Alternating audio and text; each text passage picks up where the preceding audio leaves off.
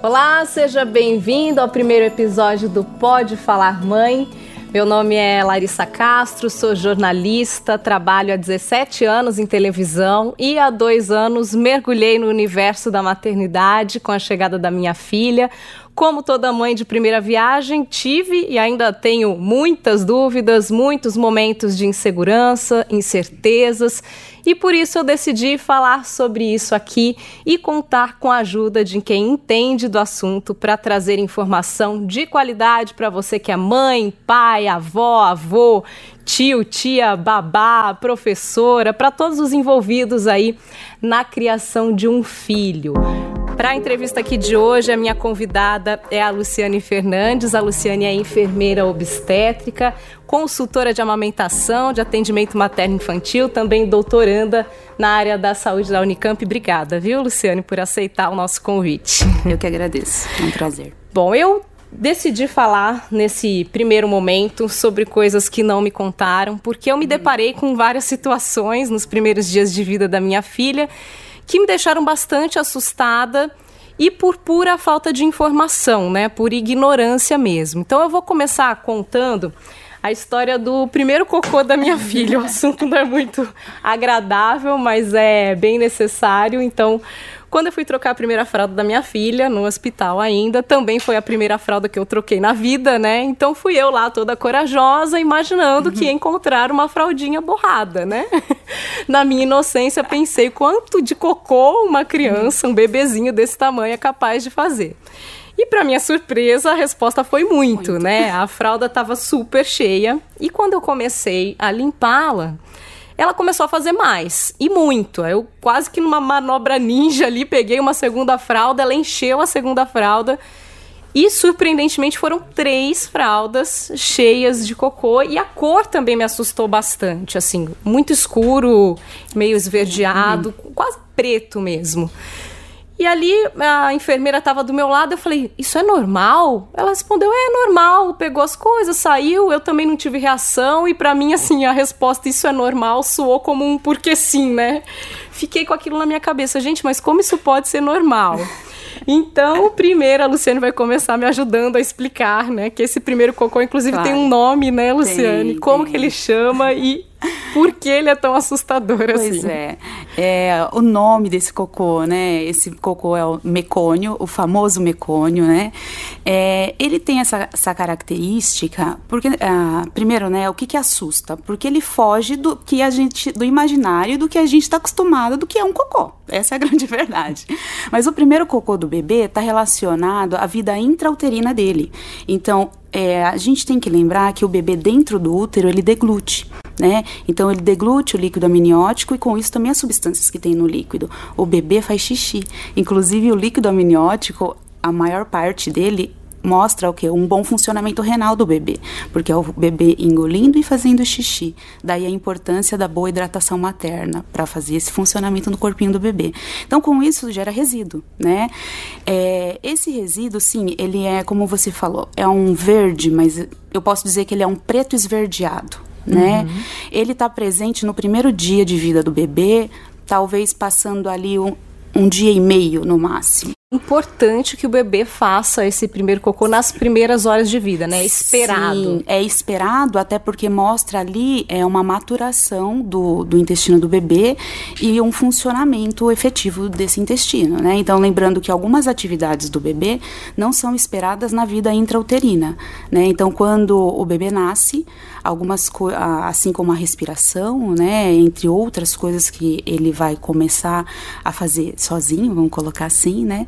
Também há o estímulo desse funcionamento gástrico. Inclusive depois desse primeiro cocô, Luciane, é normal que o bebê demore um pouquinho mais, né, para vir o segundo, vamos Sim. dizer assim. Pode pode demorar até alguns dias, porque no meu caso foram cinco dias desesperadores também, né? Porque se faz muito a gente fica preocupado, se não faz a gente é. fica mais preocupada ainda. Isso então por... ela só foi fazer de novo depois de cinco dias. Uhum. Isso também é normal, é esperado Sim. que demore um pouquinho. Isso, isso, isso por quê? Porque agora a gente precisa do cocô por conta de uma ingesta, né? Então ele, o bebê tem que ser alimentado. Então inicialmente o cocô do bebê, até para quem está nos ouvindo não ficar com medo, você ainda teve a sorte de dela fazer cocô no momento em que você pôde receber esse cocô e não encostou na pele dela, porque ele lembra um pouco, com o perdão, ele se assim, a gente fala que parece até um piche, porque quando ele fica na pele, ele é chatinho de sair, mas sai com aguinha morna, você consegue remover e aliás é o melhor para tirar o cocô e limpar a bundinha de bebê é água água morna, tá? uhum. tá? Nenhum outro produto químico. Uh, então, você limpando ali aquele, o, o mecônio, ele é grudento. Tá? Depois disso, agora o cocô que vem depois do primeiro dia é um cocô que o bebê então precisa se alimentar. E ali a gente muda características do cocô. Uhum. Aí passa a ser mais aquoso, ele é mais fluido, vamos dizer assim, né? E aí ele deixa de ter aquela cor é, enegrecida e passa a ter uma cor esverdeada indo para um amarelo, até fazer essa transição de um cocô amarelinho.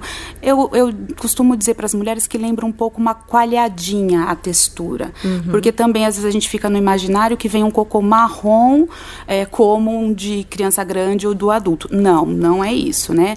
Principalmente em, leite, em aleitamento materno exclusivo, o cocô parece uma coalhadinha, só que amarelo. Mas outra coisa que eu também não sabia e eu imaginava que o mamar também fosse um instinto, né? E depois é. eu descobri que não é, que o bebê nasce com o instinto de sugar, que é muito diferente do mamar, né? Então, acho que isso é importante a gente colocar também. Sim. Um sim. aprendizado para os dois, tanto para a mãe quanto para o bebê. Sim, e eu costumo dizer que se a mulher tiver 10 filhos, é, dez vezes aprendendo porque são indivíduos diferentes, né? Então a gente tem que ter isso em mente. O bebê suga na vida intrauterina, né? Ele suga o líquido, ele suga a mãozinha, porém o posicionamento de mamar e a mecânica do mamar ele vai ter que aprender, né? E aí lá na, na sala de parto é onde tudo começa a importância do pele-pele, desse bebê ter o reconhecimento da mama, dele lamber. Alguns bebês vão mamar vigorosamente, mas nem todos. Mesmo pedindo para nascer, bebê de termo, bebê grande, bebê pequeno, vai do bebê. Alguns têm uma, eu falo, ele está mais disponível, ele está uhum. mais interessado. Outros estão mais cansados e lambem e cheiram. E isso faz parte da mamada, que a gente chama mamar na primeira hora. Porque é muito importante que o bebê faça esse reconhecimento. E nesse momento, é, do, do, ponto de vista hormonal, muita coisa está acontecendo no corpo da mulher, tá? Então ali saiu um bebê, o cérebro agora está entendendo que também vai precisar fazer uma transição hormonal, porque quando o bebê nasce, a gente tem ali o colostro, né? Uhum. E o colostro é um leite baixo volume, é por quê? De novo, né, essa, a natureza sendo muito sábia, Sim. o bebê nasce com uma capacidade gástrica muito pequena, tá? Então, depois desse reconhecimento, como eu falei, é cansativo nascer para os dois. Então o bebê vai descansar. O bebê vai dormir em torno de seis horas, alguns um pouco mais, mas do ponto de vista de segurança é interessante interromper o sono depois de seis, da sexta hora. Quando ele dorme, ele vai recuperar a energia e a partir dali, principalmente no primeiro dia, oferecer o seio para ele é no, no sentido de ir mostrando para ele como que se faz a pega, como que é é, eu brinco que é apresentar a nova forma de se alimentar, uhum. né? E sim, a partir do segundo dia de vida, a gente já fica atento aos intervalos, aí a gente já espera que esse bebê faça movimentos de deglutição, né? E assim vai. E é aí que, voltando do cocô, que o cocô vai transitar novamente, porque quando a mulher tem o leite maduro, que vai acontecer por volta ali do terceiro dia pós-nascimento do bebê, que é a pojadura, que é outro nome feio, né? É quando o peito cresce, né? O peito fica muito cheio, pesado, quente, dolorido, mas mas tudo isso por quê? Porque houve uma desorganização hormonal da mulher que logo vai se reorganizar de novo. Mas tudo isso para o leite maduro chegar. Quando chega o leite maduro, o bebê tem muito mais volume, muito mais líquido, muito mais água, tá? O leite maduro ele é riquíssimo em água e tem um porquê, né? A gente precisa de muita água. E aí o cocô fica então mais fluido, mais aquoso e é esperado que o bebê tenha pelo menos um cocô por dia, alguns mais, mas pelo uhum. menos um cocô por dia depois da descida do leite, como a gente fala. Tá certo. Eu vou chamar aqui para a nossa conversa a Carolina Reiser. Minha outra convidada, a Carol, tem 43 anos, passou por diversos desafios aí enquanto tentava engravidar, tratamento contra um câncer, né, Carol? Três abortos, vários desafios aí no caminho até a chegada da pequena dela, a bebezinha que está com quatro meses, né, Carol? Obrigada, viu, por aceitar o convite e compartilhar aqui com a gente suas experiências. Eu vou começar te perguntando se tem alguma coisa que te marcou nesse tema aí, o que não me contaram, o que mais te assustou nesse primeiro momento aí da maternidade. Obrigada, viu, por me receber. É, muitas coisas. Eu acho que a mais importante, assim, é mais estrutural. Tem a ver com o fato de que eu não sabia da existência dessa. Vou usar essa palavra, não sei se ela é muito apropriada, mas essa educação do recém-nascido. Né? Porque eu acho que depois que a criancinha vai para a escola, depois que tem um, uma certa idade, já existe um arcabouço é, que, que suporta essa criança lá. E eu, eu, eu não imaginava, então, assim, é, é, o fato de eu nem saber que isso pudesse ser possível, assim, me deixou muito impactada. Eu não imaginava que uma criancinha de dias, de semanas, é, já pudesse ter uma rotina num sentido favorável para ela. Não para facilitar a minha vida ou alguma coisa escolar, nada a ver. É, mas assim, que ela pudesse se sentir mais confortável. Eu não não tinha ideia disso, desse universo de educação de sono, da questão da amamentação. A amamentação eu tinha ouvido falar que era difícil, mas essa dificuldade ficava difusa. Na prática, né, nesses primeiros dias, foi assim é, impressionante. Eu, eu não posso dizer que tenha sido uma surpresa com relação à existência, foi uma surpresa com relação à realidade. Agora, o restante, o que fazer com o meu bebê nos momentos em que, ele, é, que a minha filha não estava ou mamando ou dormindo, é, é assim, isso foi um mistério muito impactante na minha vida. Então, assim, a amamentação era, é, era realmente conhecido, mas me deixou é, um pouco perdida com relação à dor, né? A minha filha, ao contrário da sua, ela já pegava, já tinha pega certa no primeiro dia, né? Ela pegou, ela mamava, etc. Só que eu sentia muita dor. É, é a, a dor era tamanha que o meu medo era não conseguir continuar amamentando. Então eu tive que, enquanto eu estava vivendo aquilo, né, no meio de toda aquela dor física, porque eu precisei fazer uma cesárea, né, essa angústia, a angústia surgiu um pouco depois, mas tem toda aquela a questão da ansiedade, ainda está no hospital, etc, né, um cansaço muito grande de privação de sono, tudo, eu tive que buscar a informação, né, sobre como continuar com aquilo. Aí eu descobri que existia consultora de amamentação. Uhum. É uma coisa assim, foi um, é, por que, que eu não soube disso antes? E eu fui atrás de tanta coisa, né? Então, assim, eu parece que a sociedade me preparou para o enxoval. Mas eu não estava sabendo que o enxoval tinha que ser de conhecimento, não de roupinha. Exatamente. Então, é, eu acho que de tudo foi o maior impacto para mim. Foi assim descobrir que existia isso. E, e, aí então no meio eu precisei buscar uma linha teórica no meio do turbilhão dos primeiros 55 dias. Eu me vi diante de várias possibilidades e eu estava assistida, tá? Tava assistida por pediatra, tudo. Só que no dia a dia o que eu ouvia era assim: "Ah, é assim mesmo, chorinho gostoso, é, ser mãe é padecer no paraíso, você vai sentir saudades. E eu estava achando aquilo anacrônico, aquilo estava me causando muita angústia, sabe? Desespero mesmo, porque eu não sabia o que fazer com ela depois de mamar. O, sono não era automático e eu percebia que ela ficava muito nervosa de cansaço. Então eu adotei uma linha teórica, comecei a ler um livro de 400 páginas no durante, né, no turbilhão. Exato. E, e aí eu te pergunto, né, como você consegue tempo, né, para ler um livro de 400 Ai, páginas com um bebê recém-nascido? Não, não sei nem explicar. Não sei explicar, porque assim, parece que é outro corpo, é outra mente, mas eu tinha que dar um jeito, porque eu percebi que ela estava em sofrimento. Eu, eu percebia que o problema dela era cansaço, já que ela conseguia mamar, ela não conseguia tirar a soneca. E até dormia à noite, mas mesmo assim, à noite, quer dizer, duas horas, né, no máximo.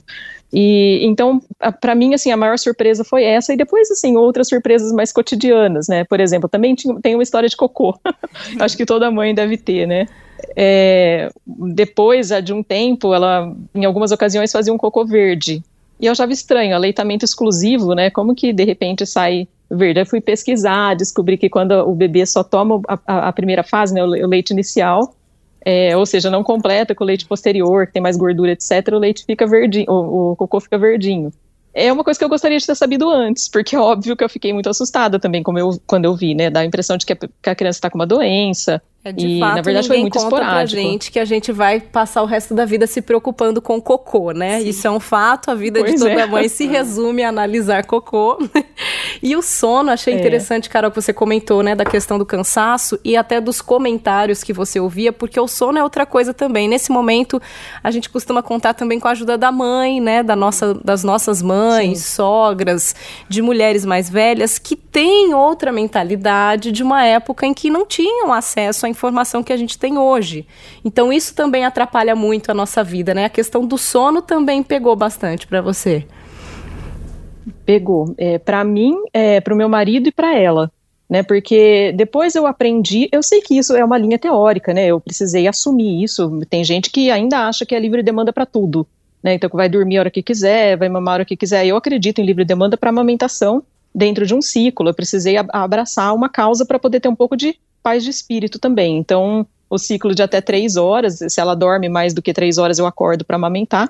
É, mas, assim, ficou tudo certinho. O problema é que é, ela chorava muito depois de duas horas à noite. Era um choro que me deixava muito frustrada, muito é, é, preocupada com ela, porque parecia que eu podia estar tá fazendo uma coisa errada. E cinco minutos de choro de um bebê parecem 50 minutos, né? Porque está associado a esse sofrimento da nossa ignorância. Aí também descobri, né, durante o jogo, né, é, enquanto a coisa estava acontecendo, que o, o, choro do neném tem, tem sentidos diferentes, dependendo do som é uma coisa, e funciona demais, eu amei saber disso, resolveu muito da minha vida com relação a fome e sono. Também né, não te contaram, né? No meu caso, por exemplo, a minha filha de hora em hora queria mamar. Sim. E eu ia seguindo essa história da livre demanda. E aí até ia pedir uma opinião sua, o que, que você pode colocar pra gente nessa questão da livre demanda da amamentação. Tá. O que, que a gente tem que entender, tá? Alguns conceitos é, se confundem quando a gente está dentro de uma, de uma sociedade, como a Carol colocou, que fala sobre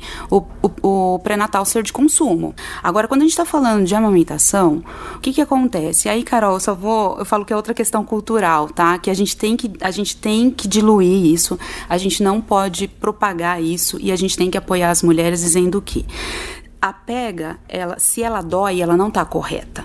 Porque existem duas coisas ali funcionando. É a boca do bebê no peito e o peito dentro da boca do bebê. Então, se a boca está correta, mas o peito dentro da boca não está, vai gerar dor.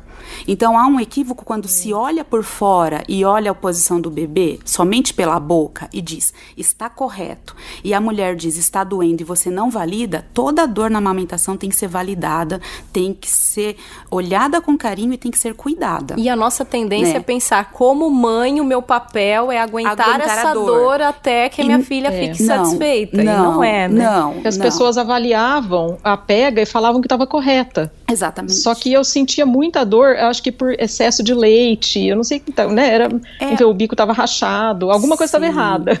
Então, o que, que é, a gente tem que entender, né, de forma bem resumida, tá, meninas? Então, assim, o que, que a gente tem que entender? Que dentro da boca do bebê existe um posicionamento da mama. Então, se tem pouco peito, eu costumo dizer isso para as mulheres, tá? Pouco peito dentro da boca, o bebê vai mastigar o mamilo, que é a região que é rígida e machuca e estoura, abre, rompe. Eu brinco que é resistência de materiais. Não resiste muito hum. tempo, não tem elasticidade. Qualquer mãe que já amamentou é, já está sentindo isso. arrepios ao Exatamente. ouvir este comentário. Verdade. O que tem elasticidade é a nossa pele, a região areolar tá? Então, uma boa pega é aquela que o bebê consegue posicionar de forma correta os lábios, virado para fora, como falam boca de peixinho, mas a gente tem que colocar mais peito dentro da boca. Então, eu, eu costumo dizer, diminua a sua areola. Quando a gente vai comer um sanduíche grande, a gente não aperta para caber na boca. A todo bebê tem a boca pequena. Então a gente tem que diminuir o tamanho da areola e trazer o bebê com a boca bem aberta para que ele abocanhe atrás do mamilo. Esse é um primeiro conceito que a gente tem e não vamos validar a dor, tá, meninas? Na verdade, assim, se uma mãe está sofrendo com dor, a gente tem que olhar para isso com carinho e entender que essa pega tem alguma questão ali para ser resolvida. Vou pedir licença aqui para a gente mudar um pouquinho de assunto, até porque a amamentação é uma coisa que hum. rende um episódio inteiro aqui, a gente pretende falar mais sobre uhum. ela lá para frente. Mas uma outra coisa que eu queria registrar aqui que eu também não conhecia, ninguém tinha me contado, e quando eu descobri mudou minha vida, que são os tal, o tal do pico do crescimento e o salto de desenvolvimento duas coisas que vão acontecendo aí meio que ao mesmo tempo e que explicam mudanças bruscas no comportamento dos bebês, né? Então o bebê um dia tá tudo bem, naquele dia ele mamou super bem, dormiu bem, no outro dia ele acorda é, chorando pra caramba, querendo mamar mais ou não querendo mais mamar, né? Essas mudanças bruscas no comportamento do bebê que, principalmente nas primeiras semanas, pra gente é assustador, né? Você fala, poxa, mas o que que tava acontecendo? Até ontem tava tudo bem, a hora que eu consegui me organizar aqui mudou tudo. Sim. Então, Luciane, primeiro eu vou pedir pra você explicar pra gente o que é isso, né? O pico do crescimento é basicamente o crescer fisicamente mesmo, Sim. né? E o bebê, ele não cresce de uma maneira contínua, vamos dizer assim. Ele pode crescer bastante do dia para noite, pode, é isso? Ele pode ter os saltos, como é falado, né? E com os saltos, o que, que vem? Eu sempre vai a parte da contemplação da beleza, né? O bebê ganhou uma nova habilidade, né? Ou do ponto de vista emocional, dessa mudança de choro também é. E aí, meninas, eu ressalto aqui, tá? É, existem aplicativos que falam sobre o choro. Esse aplicativo gravou aquele bebê. Quem vai reconhecer o choro do seu filho é você. Então, por isso a importância do puerpério ser um momento em que a mulher possa ser cuidada e permitir que o entorno entorno seja cuidado por outras pessoas, porque ou ela, o parceiro, parceira vão estar ali conhecendo esse bebê. Então, eu falo que é uma paquera. Uhum. A gente começa a, a, decodificar esses choros, né? Então, os bebês, quando fazem essas alterações comportamentais, alguma coisa sim aconteceu com esse bebê, né? E lembrando que se ele cresceu, ele tem uma necessidade calórica maior. Né? E se ele cresceu e ele também está mudando o comportamento ou a habilidade física, ele precisa ser confortado. Então, o, o peito acaba sendo, sim, uma fonte de conforto e a fonte de nutrição. Então, os bebês, quando tem esse momento de salto de crescimento, como a gente costuma dizer, ele vai é, solicitar mais do cuidado do adulto, uhum. né? Mais do cuidado da, da mãe, do pai. E aí eu trago o parceiro ou a parceira, o, o não nutriz, né? Quem não está nutrindo, como uma pessoa importante nesse momento, porque é cansativo demais para a mulher. Né? Aconteceu com você, Carol? Você tinha conhecimento sobre esses saltos, esses picos, ou também descobriu na prática como eu? É, ali eu já, já conheci um pouquinho porque eu já tinha começado a ler, então eu estava esperando acontecer comigo, né? Foi acho que eu, eu cheguei a esse ponto da, das leituras, das conversas uma semana antes.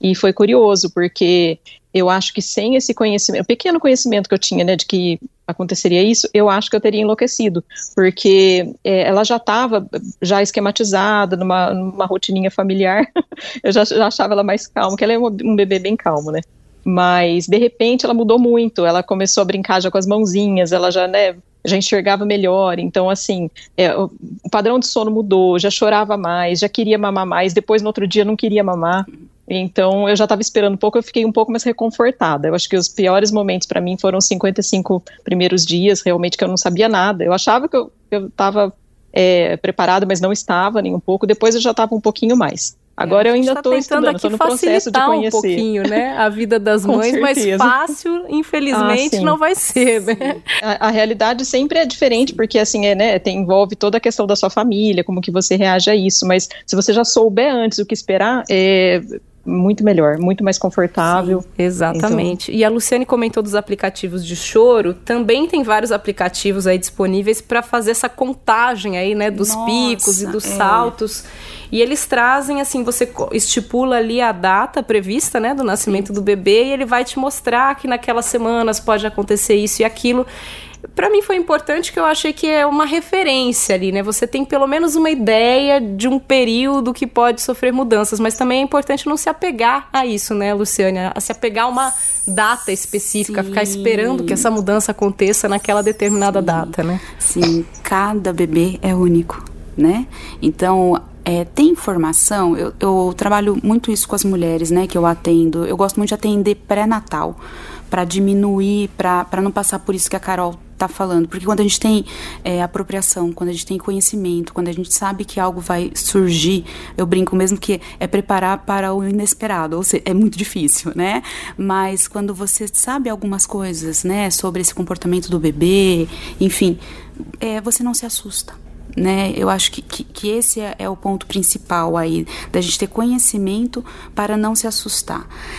Cada bebê é único. Quando você tem um aplicativo, ele pode ser interessante para você observar as habilidades que seu filho vai ter. Então a gente sabe que, por exemplo, né, é, no primeiro mês, foi o que a Carol falou, né, começa ali a fazer movimento de pega, mas ele não pega sozinho. Você tem que pôr o objeto na mão, ele vai fechar a mãozinha, né, ele vai lançar o objeto, ainda com movimentos não coordenados. Com três meses isso fica mais coordenado, né? Uhum. E aí eu falo, e a gente fala da esterogestação até três meses, né? E depois de três meses o bebê interage mais com a sociedade. Olha que interessante, né? Então, não coloque o seu filho no aplicativo.